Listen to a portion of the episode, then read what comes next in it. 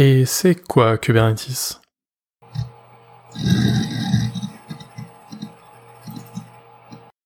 Force est de constater qu'aujourd'hui, en 2020, Kubernetes est devenu un standard dans l'industrie.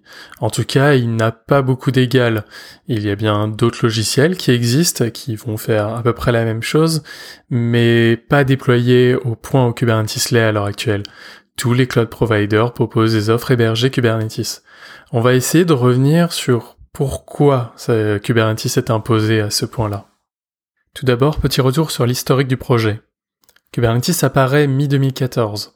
Et dès novembre de la même année, on a déjà une première offre hébergée par Google.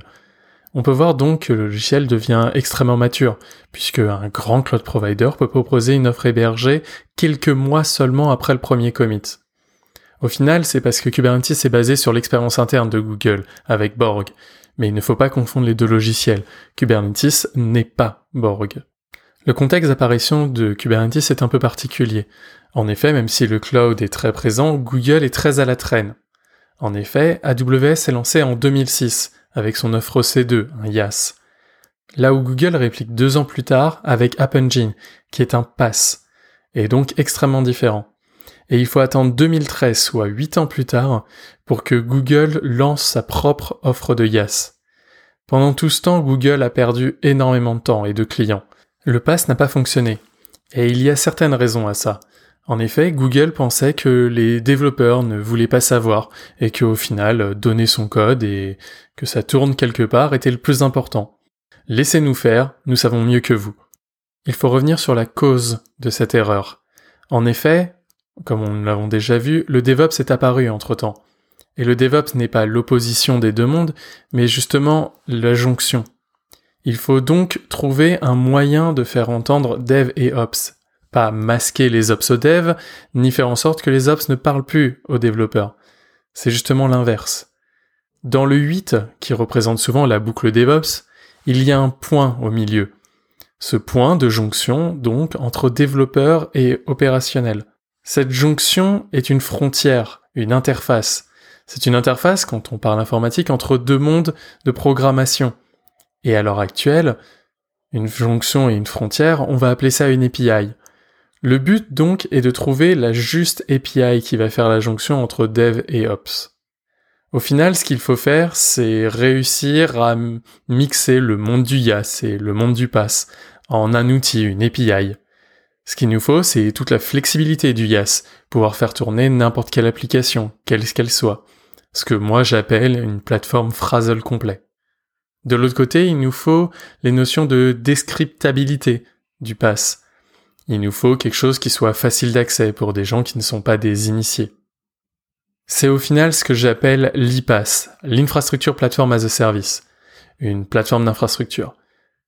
Au final, un constructeur même d'infrastructure, quelque chose qui va nous permettre de consommer des ressources, comme le IaaS le faisait précédemment, de CPU, de la RAM, mais également de pouvoir instancier des dépendances et déployer notre logiciel.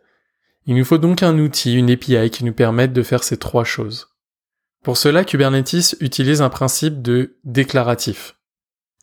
Mais pour pouvoir le décrire, il va falloir revenir sur ce qu'est plutôt l'impératif, l'opposé. Pour cela, je vais prendre un exemple que Petazoni donne parfois.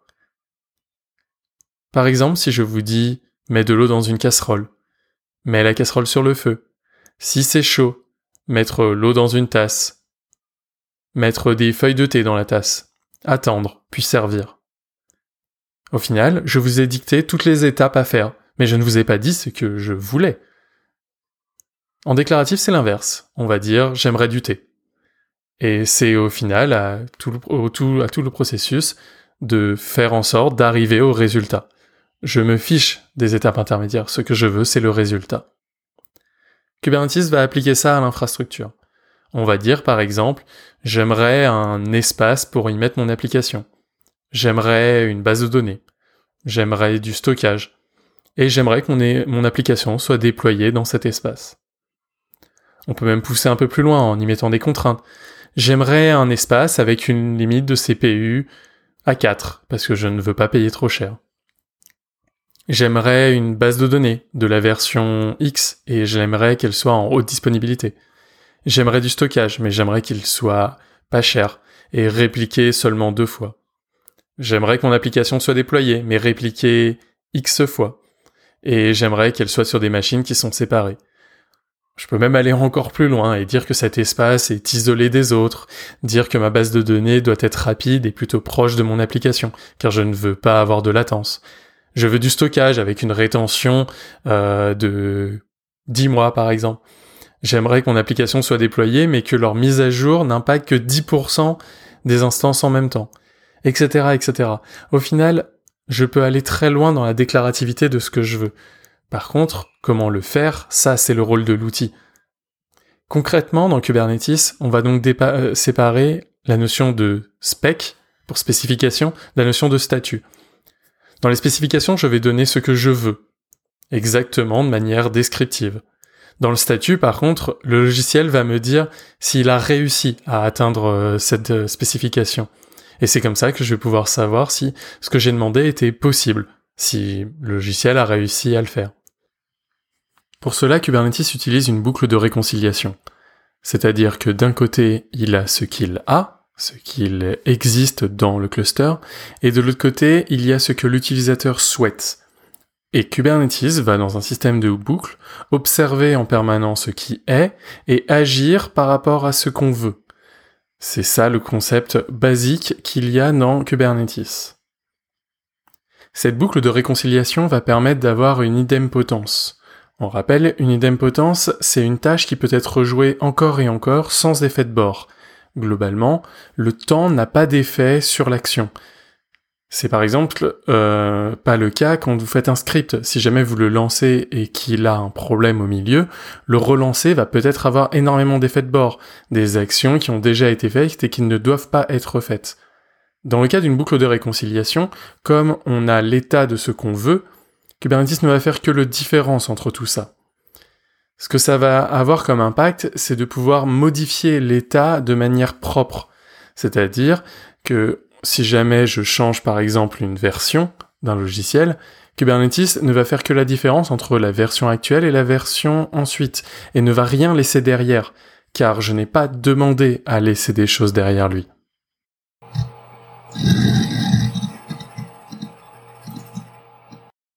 C'était globalement le problème dans tous les logiciels de gestion de configuration, Puppet, Chef, Ansible par exemple. C'est qu'il était très compliqué d'atteindre l'idempotence. En effet, les ressources devaient être très précises, et parfois gérer des systèmes qui n'étaient pas faits pour devenait complexe. Gérer le réseau par exemple, ou même gérer des installations de certains packages qui demandent euh, certains inputs euh, différents en fonction du système, en fonction de ce qu'il y a. On a aussi un effet flocon de neige. Installer un paquet à une certaine version ou mettre à jour ce paquet à cette version-là ne va pas avoir les mêmes effets. On va peut-être garder des fichiers d'une ancienne version ou même avoir certaines choses qui ont été installées avant et qui ne devraient plus l'être. C'est notamment le cas dans tous les dossiers .d par exemple, où à l'intérieur vous allez avoir tous les fichiers de configuration, mais si jamais vous en installez un et que vous oubliez de le supprimer, il va être toujours là. Deux versions, deux, euh, deux machines ne vont donc pas forcément avoir le même impact. Et c'est un énorme problème. C'est ce qu'on appelle l'effet flocon de neige. Flocon de neige car tous les flocons se ressemblent. Pourtant, ils sont tous différents et donc les gérer devient difficile. Quand vous faites une mise à jour, vous allez vous retrouver à avoir sur 10% de votre parc, 20% de votre parc, ou 2% de votre parc, des différences et des bugs qui n'apparaissent pas dans tout le reste, et vous êtes en permanence en train d'essayer de corriger ça. Dans Kubernetes, ce n'est pas possible. Kubernetes maintient l'état, et l'état d'avant n'est pas l'état d'après. Les logiciels de gestion de configuration étaient aussi un monde d'initiés. C'était des langages à part, des outils différents, des pratiques aussi. Et au final, des outils avec assez peu de documentation, ou en tout cas des documentations techniques, mais pas des documentations d'usage. Ce que ça faisait, c'est que ça faisait une catégorie dans les entreprises. Là où nous avions essayé de créer le DevOps, rapprocher les devs et les ops, ces outils-là avaient juste créé un nouveau silo. On avait les devs, les DevOps et les ops. Et au final, on avait raté notre propos. On avait créé un troisième silo. Kubernetes n'est que le medley des expériences passées, c'est-à-dire que tout ce qui a pu fonctionner, on a essayé de le réunir au sein d'un outil, et en utilisant le code, de pouvoir le partager facilement. Au final, les pratiques à l'intérieur, comme on l'a dit au début, sont basées sur Google, mais également sur beaucoup d'autres.